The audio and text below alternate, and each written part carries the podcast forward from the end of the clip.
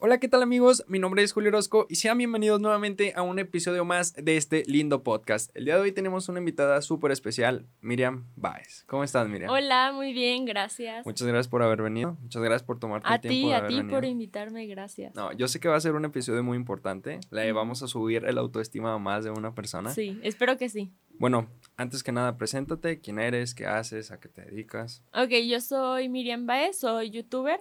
Hago contenido principalmente de moda, tutoriales, blogs y así. Ok, ¿cómo fue que empezaste y cuándo fue que empezaste?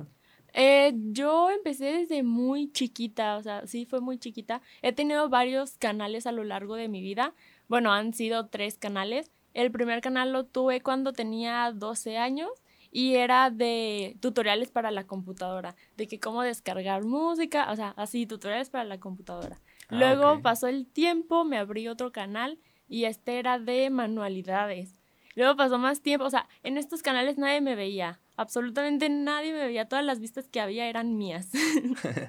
Entonces pasó el tiempo, me abrí otro y ya cuando tenía 15 años dije, ok, lo quiero hacer bien, me gusta. Y fue cuando abrí este, el que tengo actualmente. Y para mi sorpresa tuvo muchas vistas el primer video, o sea, para mí fueron muchas en ese tiempo y ya le seguí ahí en ese canal. Actualmente tienes en tu canal de ahorita 600 mil, más o menos, ¿no? ¿Cómo fue todo el proceso para haber llegado a eso?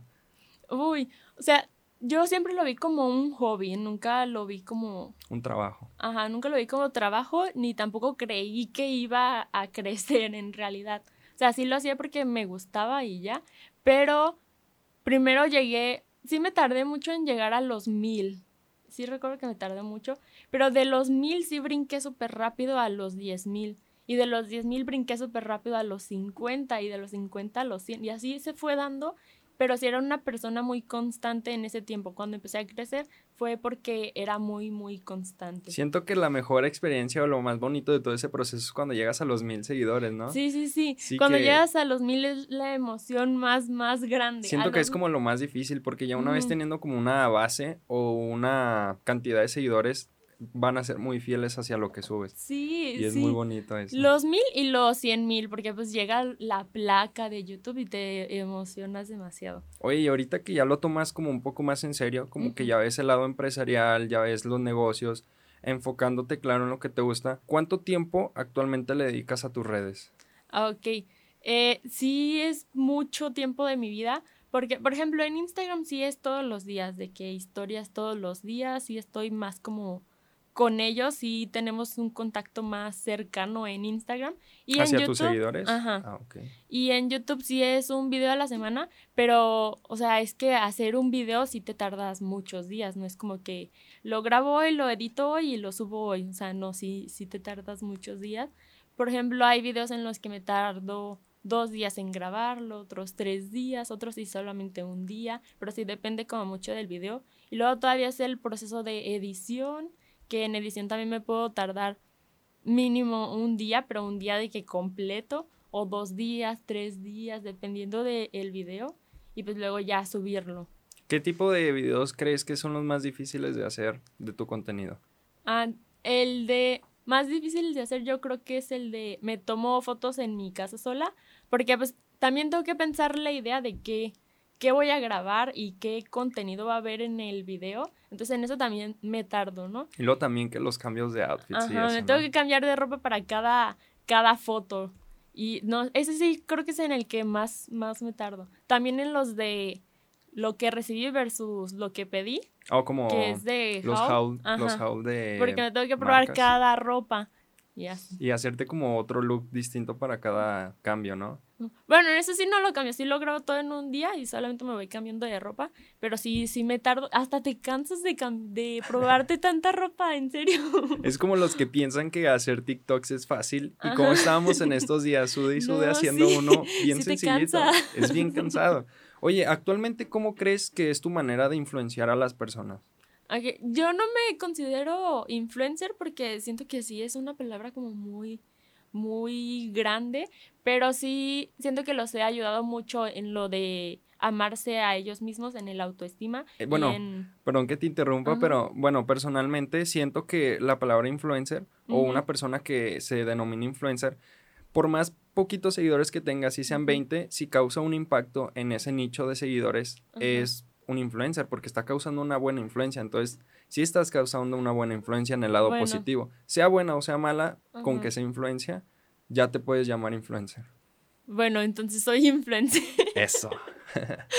Pero sí, bueno, creo que a seguir sus sueños, a luchar por lo que les gusta y a que sean ellos mismos, creo que es lo que más les repito, o sea, amarse a ellos mismos y así es lo que más repito como en mis historias.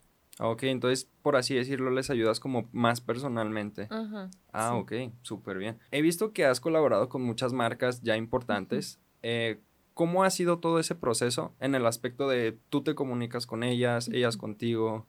¿Cómo es eso? La verdad, trabajar con marcas no es fácil como muchos creen. Como sí es complicado. O sea, ellos te contactan a ti por medio de correo y ya tú decides si, si quieres trabajar con esa marca o no, porque hay cosas que no te convienen o que simplemente no te gusta y a mí sí, una marca no me gusta, aunque me paguen, no, no voy a colaborar con ellos. O sea, las marcas con las que he trabajado han sido porque en verdad me gustan, pero sí es difícil porque la marca pues te pide muchas cosas y ellos mismos te dan como un guion a seguir y, o sea, sí tienes y ya no eres tú misma cuando lo haces. Entonces yo sí les he llegado a decir a las marcas que quiero cambiarlo más como a... A tu estilo. Ajá, decirlo más a mi manera para que tampoco suena tan tan a comercial, tan a publicidad, aunque igual las marcas les gusta que se vea así, no, no sé por qué, pero sí no es, no es tan fácil trabajar con marcas, porque primero les tienes que enviar tú el video a las marcas para que te lo aprueben o no lo aprueben y te dicen si le tienes que cambiar algo o así. Y ya que ellos te lo aprueban, ya lo puedes subir, pero si no, no. ¿Tú has formado parte de alguna agencia de influencers? No, la verdad sí. Sí me han mandado muchos correos de agencias, pero sí me da miedo el, el tema de los contratos, porque, o sea, las marcas sí o sea, todas las agencias son diferentes. Unas marcas te, unas agencias te quitan un porcentaje de lo que te consiguen y algunas son un porcentaje, pues, aceptable, otros es un porcentaje muy alto, pero hay otras agencias que te, que te cobran al mes por conseguirte cosas. También hay contratos que son exageradamente difíciles. Inclusive tres, por tres años han firmado algunos influencers en esos tres años te cortan las alas, no puedes colaborar con personas, con marcas, solo lo que ahí te digan. Y hay gente que ni siquiera se fija en las cláusulas. Sí, es que eso es lo que me da miedo porque se han escuchado tantas historias sobre eso que pues ya no sé, o sea, si me llego a meter a alguna, sí la investigaría muy bien y le preguntaría como a amigos o conocidos a ver si sí la ubican y a ver si me la recomiendan, pero si no, no me atrevería a meterme a alguna. Porque si unos contratos, si es un contrato de menos tiempo, tal vez porque te puede salir fácil, pero si es de muchos años, ahí, ahí está el problema, no va a ser fácil salirte de ahí si no te gusta. Oye, ¿y cómo has crecido tu red de contactos? O sea, sé que has ido a muchos eventos, tuviste convivencias antes del COVID, eh, llegaste a ir a alfombras. ¿Cómo ha sido todo ese proceso de relacionarte con más personas?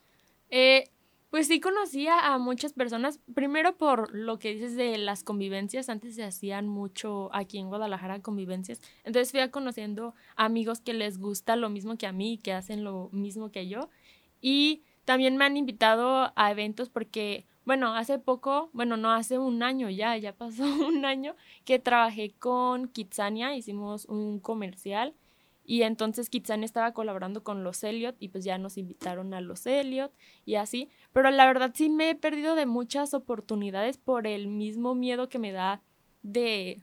O sea, me da miedo todo, entonces me he perdido de muchas oportunidades y me recuerdo mucho la frase de hazlo y si te da miedo, hazlo con miedo. Entonces ya, ya acepto todo lo que me, me propongan, o sea, si me gusta pues.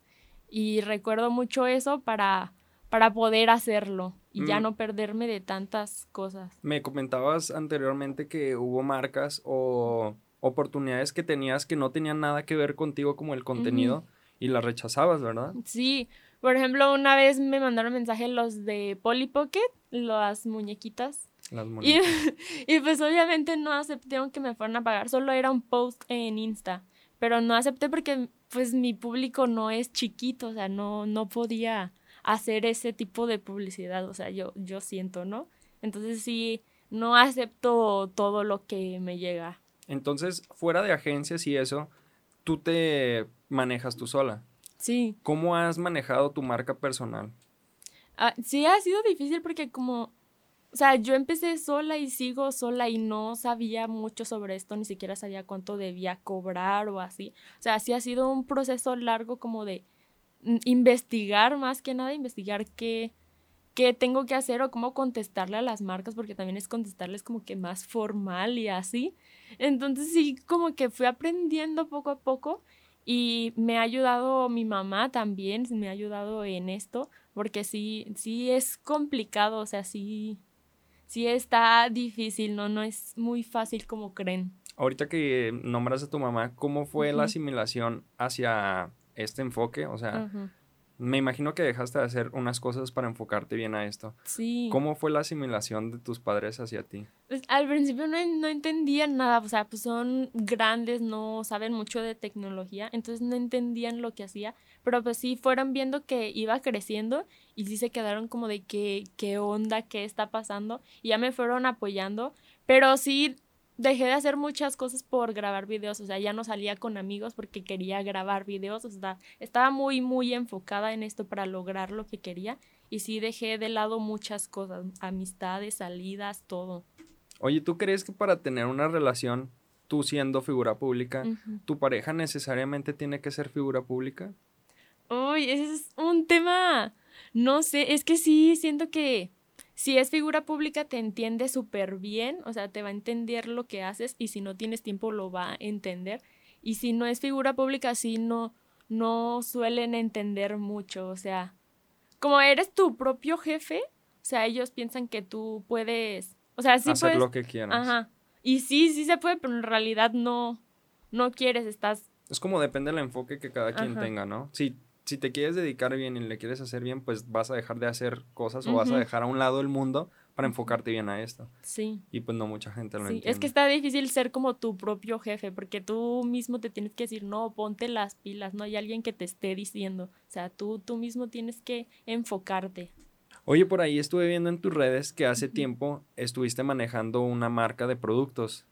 Sí, saqué a la venta en el 2019 una agenda porque desde antes en YouTube yo subía cada año una agenda diseñada por mí, o sea, literalmente la diseño todo yo y se las daba para que la descargaran gratis, les enseñaba cómo descargarla, cómo imprimirla, cómo hacerla, cómo todo y me empezaron a decir que la debería de vender para que ya la pudieran comprar como toda hecha y pues eso fue lo que hice en el 2019, eh, abrí el Instagram de la marca y empecé a vender las agendas. ¿Qué importancia crees que es tener una agenda?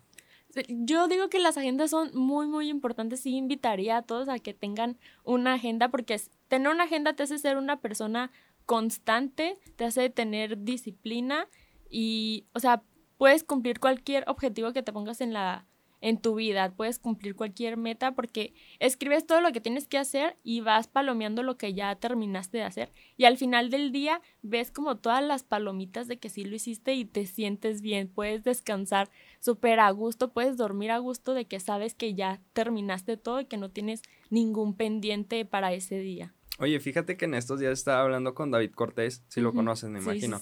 Y estábamos como debatiendo en que si es bueno darte premios después de hacer algo. Por un decir, si te fijas una meta, te voy a poner un ejemplo. Si estás haciendo dieta, eh, te pones como objetivo, como premio, que al finalizar la semana, si la cumpliste bien, no sé, te comes algún panecito o, algo que rompa la dieta. ¿Cómo, ¿Cómo, ves eso? O sea, en tu opinión.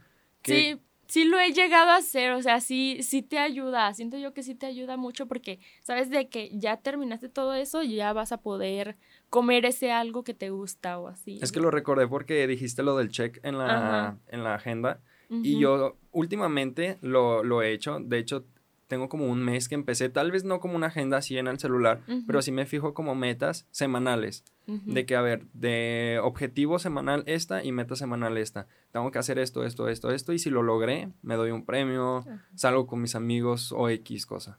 Entonces, personalmente siento que está bien premiarte a ti mismo, aunque suene un poco tonto, pero, hasta te motiva a, ir más allá de tus metas. Sí, sí, es un muy buen tip, sí, es muy buen tip ese.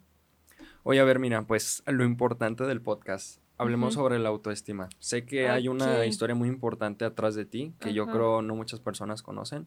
A ver, háblanos sobre eso. Bueno, el tema de la autoestima. Este, cuando yo toda la vida me han tenido un apodo que es flaquita, o sea, yo soy una persona muy delgada y antes era muchísimo más delgada, entonces me decían flaquita mi familia. Y yo nunca lo vi como o sea, nunca me afectó, nunca me importó hasta que entré a la secundaria. Y pues en la secundaria pues llevas uniforme, llevaba la falda y a mí no me gustaba usar la falda por, por las piernitas y luego con el pants del uniforme me ponía abajo mallas, pantalones, o sea, como según yo para rellenar el pants, aunque, o sea, todo estaba en mi mente en realidad. Luego ya entré a la prepa. O sea, pero como tal, ¿sí sufrías como bullying en la secundaria o todo era como una idea tuya? Sí, todo era mío, o sea, todo era de mi cabeza. Nadie me decía nada, pero yo sentía que las personas o lo pensaban, que me veían o así. O sea, todo se iba creando en mi cabeza. Ok. Luego ya entré a la prepa y ahí pues ya no se necesitaba el uniforme. Entonces no sabía cómo me iba a ir, no sabía cómo me iba a vestir. Y empecé a utilizar pantalones muy flojos y sudaderas grandotas, largotas. Y aunque hiciera un buen de calor, yo no me las quitaba por nada del mundo. O sea, de verdad no me las quitaba.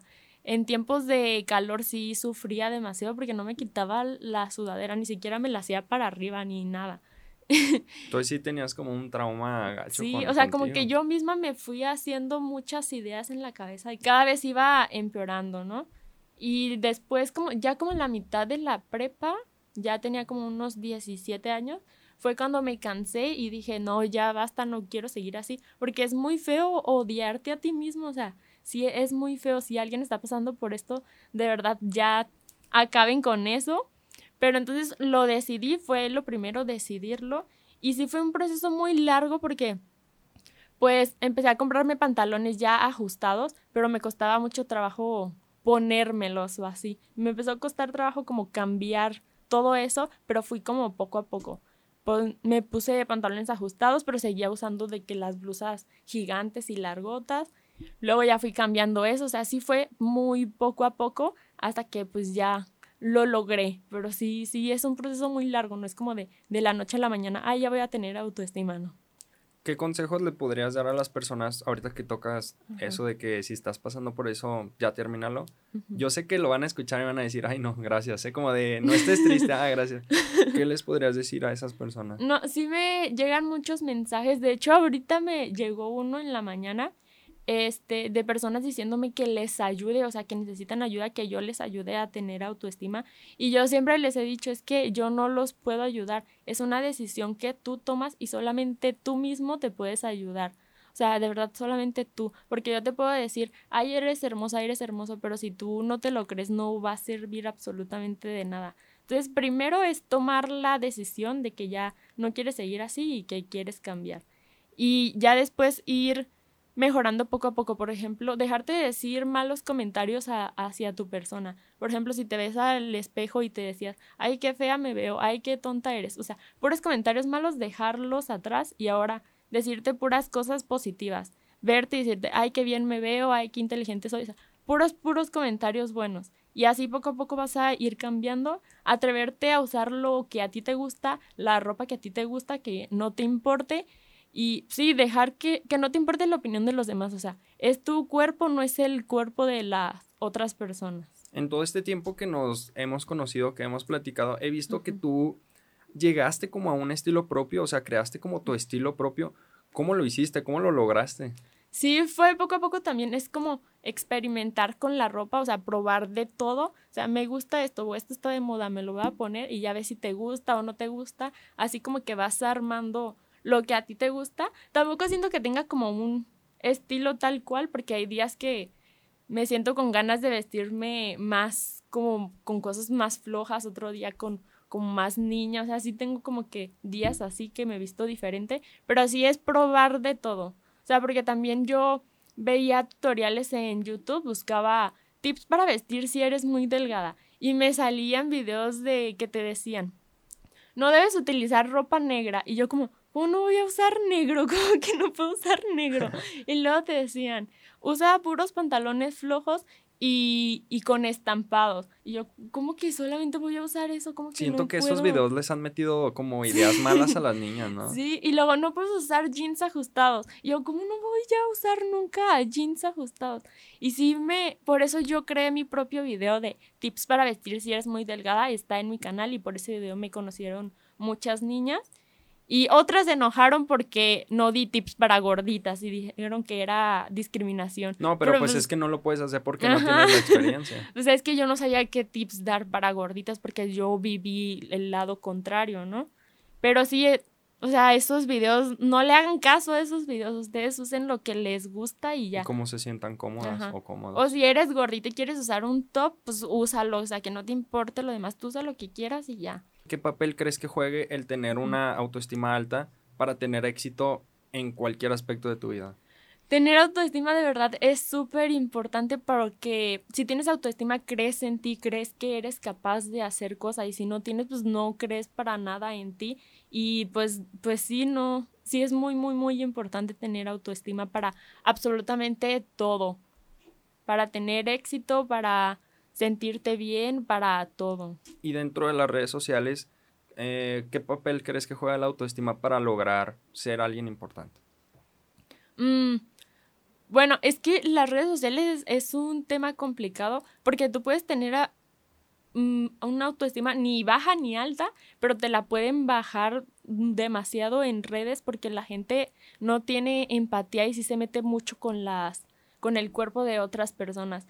Pero igual sí siento que, que sí es importante tener autoestima para saber que esos comentarios no te afecten, para que no te puedan afectar ese tipo de comentarios y pues para crecer, para tener éxito, para creer en ti, para todo. ¿Cuál crees que es la mejor manera como de evadir esos malos comentarios o, o el, el hate?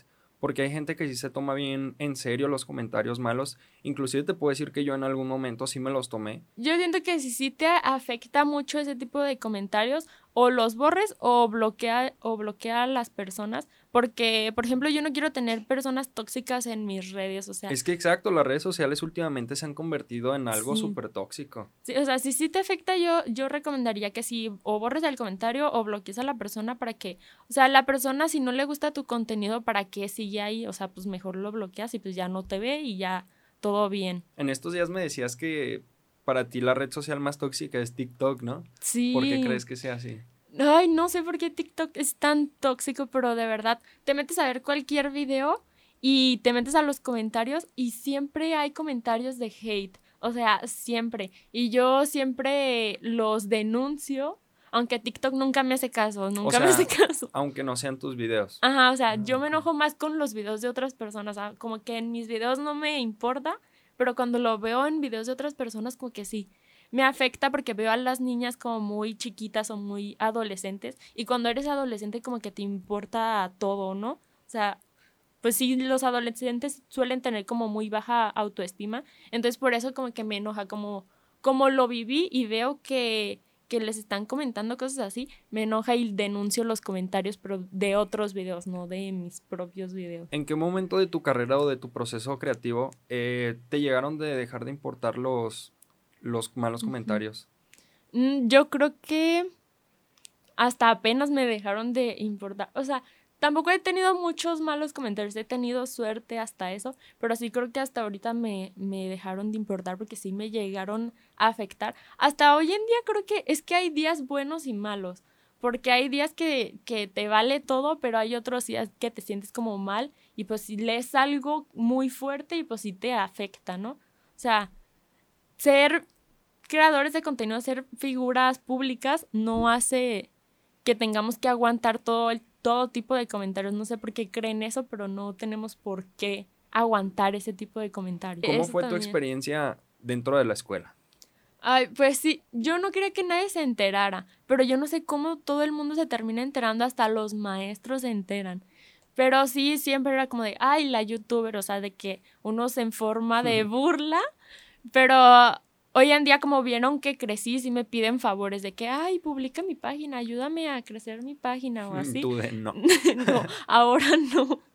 Pero sí, sí pasa mucho eso, o sea, yo creo que hasta la fecha todavía hay gente que se burla de así de... Fíjate que siento ahorita eso que dices de que, que bueno, si les dices que no o, o que les dices... No, ni les contesto. Es que era lo que estaba hablando con David Cortés también, que cuando una persona es culera, eh, se da a conocer más rápido esa noticia que cuando eres buena onda. Por un decir, les dices que sí, ah, X, me hace el favor, pero les dices que no y se empieza a correr la voz, como un restaurante, era el, ejemplo que él me puso. Si un restaurante está malo, se va a pasar la voz por todo el mundo. Sí. En caso de que si es bueno, no te la vas a pasar diciendo, ah, ese restaurante está bien bueno.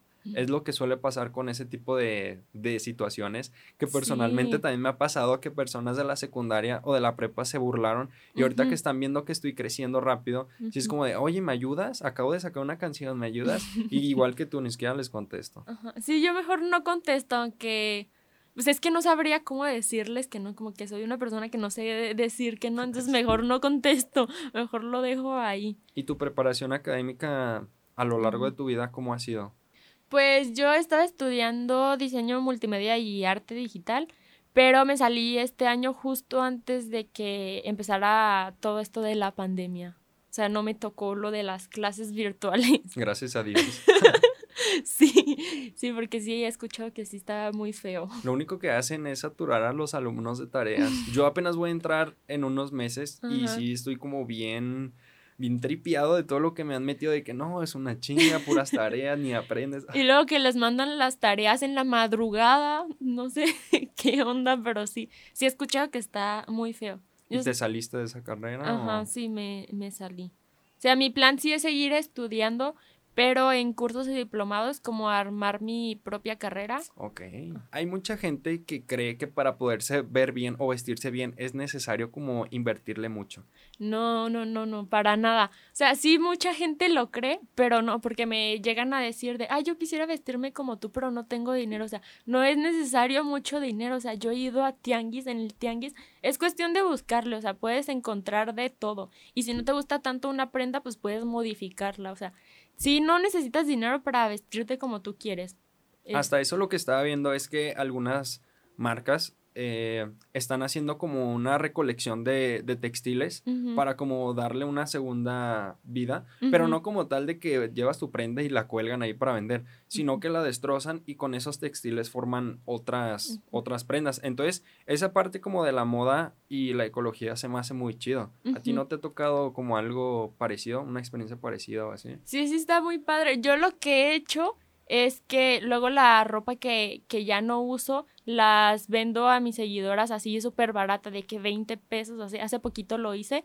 Y sí fue todo un show, pero lo quería hacer más como por, por dar la ropa, o sea... Como reutilizarla. Ajá. Yo creo el precio, yo cubría apenas el envío, ¿no? Sí, el envío estaba más caro que la ropa, yo como de, ay. ¿Cómo les digo? Oye, eh, creo que el, error más grande que puedes cometer siendo creador de contenido es compararse con otra persona o con otro creador de contenido. ¿Qué opinas al respecto? Sí, es muy malo compararte con otra persona. Cada persona crece de diferente manera, cada quien a su tiempo. O sea, tal vez ahorita no es tu tiempo, pero pues ya después, o sea, tú sigue echándole ganas, tú sigue creando tu, en tu sueño. Sí, tú sigue haciendo lo que te gusta, tú hazlo porque te gusta, no, no por las vistas o por todo, todo hazlo porque te gusta y llegará después la gente a verte. Siento que las redes sociales le han metido una idea muy cabrona a la gente en el aspecto de, de que si haces un año videos en YouTube y en ese año no llegaste a ciertos seguidores, o sea, una cantidad alta, es como de, no, sabes que ya déjalo de hacer. Porque hay, hay gente que en TikTok, no en YouTube, o inclusive en, YouTube sí han tenido como la suerte de que en un año son, son alguien. Pero entonces lo que mucha gente hace es como que inicia, inicia luego, luego comparándose con alguien, de que yo quiero hacer este tipo de contenido, entonces me estoy comparando con esa persona.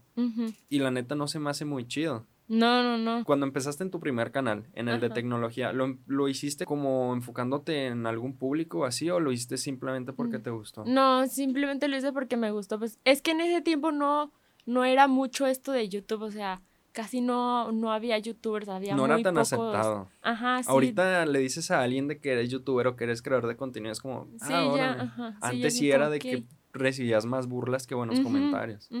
Sí, por eso yo no le contaba a nadie, pero sí se terminaban enterando tarde o temprano, no sé cómo. ¿Crees que las redes sociales han bajado la autoestima de muchas personas? Sí, sí, demasiado. O sea, por lo mismo que te digo que, que las redes sociales son muy tóxicas, sobre todo TikTok. O sea, cualquier persona puede subir un video a TikTok y cualquier persona puede comentar. O sea, como que en TikTok llega mucho público, tiene como esa facilidad de que llegue mucha gente a verte y si estás como muy expuesto a todo tipo de comentarios. Entonces creo que eso ha afectado como en la autoestima de las personas y aparte en también compararse con otras personas o compararse con modelos o compararse en, por ejemplo, en Instagram que luego suben fotos, modelos o, o personas y las personas se comparan diciendo que no tienen el cuerpo de esa persona o así. O sea, sí, sí siento que ha afectado demasiado el autoestima hoy en día. Fíjate que redes sociales como Facebook, yo la neta últimamente las admiro mucho, que no es lo mío, o sea, yo no creo contenido para Facebook, mm. pero se me hace muy cool la manera que están como logrando una empatía con el público, porque por un decir, tú haces un comentario malo y Facebook lo revisa y te lo borra. Oh. Inclusive si tienes comentarios malos te bloquean la opción de comentar. No sé si, si sabías eso. No. Hay palabras que automáticamente te las detecta por un decir palabras de racismo, de orientación sexual.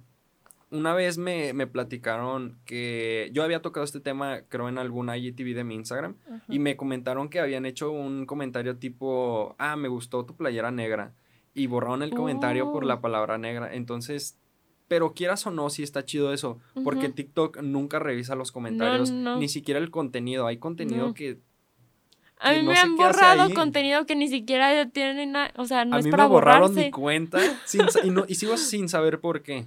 No es muy difícil. no, entonces muy, bien por Facebook que ya está avanzando y está haciendo ese tipo de cosas, porque te digo que en TikTok yo he llegado a denunciar comentarios y nunca me hacen caso. Dice, no, este comentario no infringe las normas de la comunidad. Y yo, ¿cómo que no? También me ha pasado en cuentas de Instagram que a veces no se te hacen una cuenta falsa y empiezas a compartirla de que, échame la mano y reporta esta cuenta y no hacen nada. Ay, no, ya una vez me pasó en Facebook que alguien hizo una cuenta mía falsa y la empecé a reportar y me quitaron a mí el Facebook ¿En, lugar de la persona que era la falsa. La otra vez eh, invité a una persona aquí al podcast y me estaba platicando algo similar, que la persona que se lo borró como que metió papeles falsos o algo así. Y dije, no manches, o sea, cualquier persona puede, puede hacerlo. Sí. O sea, el simple hecho de odiar a una persona no solamente se queda en odiar, sino haces lo que sea por verla caer. Y está, está gacho eso, ¿eh? Sí, o sea, han llegado a pasar por mí, o sea, se ponen otro nombre, pero utilizan mis fotos y hacen una vida con, con mis fotos, con mi imagen, y le mandan, o sea, tienen amigos, les comentan sus fotos, hasta tienen novios, o sea, así se hacen toda una vida con mis fotos, y luego las personas me encuentran y es como de, ay, ¿me recuerdas? Y yo, ¿de dónde? y ya de ahí sale todo que era falso y las personas se enteran de que yo no era la otra persona. Y esa persona que maneja tu cuenta falsa de ser un señor de 40 años que vive en el sótano de su mamá. no, sí suele pasar que hay gente que hasta por negocio lo hace, que se roba tus fotos y lo hace como con el fin de, no sé, de vender algo y ni siquiera es tu imagen. Sí. Eso, siento que eso ya es algo legal, la verdad, no, no o sea, estás usando la imagen de otra persona. Y sí debería de ser penalizado eso en redes sociales, de tener un proceso para una investigación para dar con la persona que lo hizo. Pero pues nada, las redes sociales están como muy verdes en ese ah, aspecto. sí necesitan avanzar las redes para que ya no sean tan tóxicas. La otra vez estaba leyendo un artículo de Facebook, eh, era de finales del 2019, donde decía que las páginas de creadores de contenido iban a bloquear la opción de que tus espectadores vieran las las interacciones que tenía. Solamente tú, siendo propietario de la cuenta, podías ver cuántos likes, cuántos comentarios y cuántas vistas tenía. Y eso, en, bueno, yo me puse a verlo, lo analicé y todo, y se me hace una buena manera porque así la gente no como que te empieza a comparar. O sea, deja su reacción y X y tú te enteras bien de lo que está pasando, pero las demás personas no. No ven los comentarios, no ven todo eso que, que te llena de odio o, que te molesta. Y así no te comparas con alguien más. A mí se me hace bueno y malo. Malo porque los que nos dedicamos a esto, las marcas se suelen fijar mucho en ese tipo de cosas. Entonces revisan tu perfil, ven los seguidores, ven los likes, ven todo y ya de ahí te mandan mensajes, te mandan correo. Entonces sí sería como que bueno y malo a la vez. Al menos para nosotros, pues. Hasta eso a mí me causa mucha controversia eso que hacen las marcas, porque son más superficiales que nada. O sea, ven un perfil de una chica bonita que tiene, no sé, 100 mil seguidores y de reacciones tiene 50 mil likes. Y luego ven el de otra persona que tiene 50 mil seguidores y 25 mil likes. O sea, la mitad realmente. ¿Qué hay aquí? Lo que pasa es que la, la chava del perfil bonito es Instagramer. Entonces no causa un impacto y para eso la publicidad de la marca no va a funcionar. Y la, las marcas se dejan llevar por los números en vez de investigar bien a la persona si es realmente un influencer o un Instagramer. Cuando realmente el que les iba a ir, con el que les iba a ir bien es con la otra persona. Porque a la chica bonita la siguen por su contenido, no por lo que publica. O sea, la siguen por sus fotos bonitas, no por lo que publica. Si hace publicidad de no me importa, skip. Ajá. O luego también el público que te sigue, porque si te siguen más hombres o te siguen más mujeres, o sea, las marcas sí deben de ver mucho eso. Hasta eso siento que personalmente tienes que llevar como un análisis, por así decirlo, de cuántas, cuál es tu público, qué edades, qué, qué género es el que te ve más. Y siento que lo perfecto es como llevar un equilibrio, ¿sabes? Bueno, en ciertos aspectos, por un decir que tú subes mucho de moda o maquillaje, pues ahí sí no te voy a decir que sea igual, porque No, pues, sí me siguen más mujeres, 90% mujeres.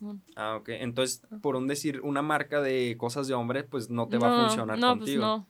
Y hay marcas que ni siquiera lo ven y se dejan engañar a eso. Y después de que termina la campaña dicen, no manches, el marketing digital no sirve. Y no lo supieron hacer bien. Ahí sí, es culpa les falta pedir las estadísticas de la persona para ver si les conviene o no les conviene. Oye, eh, hay mucha gente que me ha escrito de que quiere iniciar en redes sociales, de que le encanta la creación, que le encanta hablar frente a las cámaras. ¿Qué consejo les podrías dar a esas personas para que se animen? Empújalos.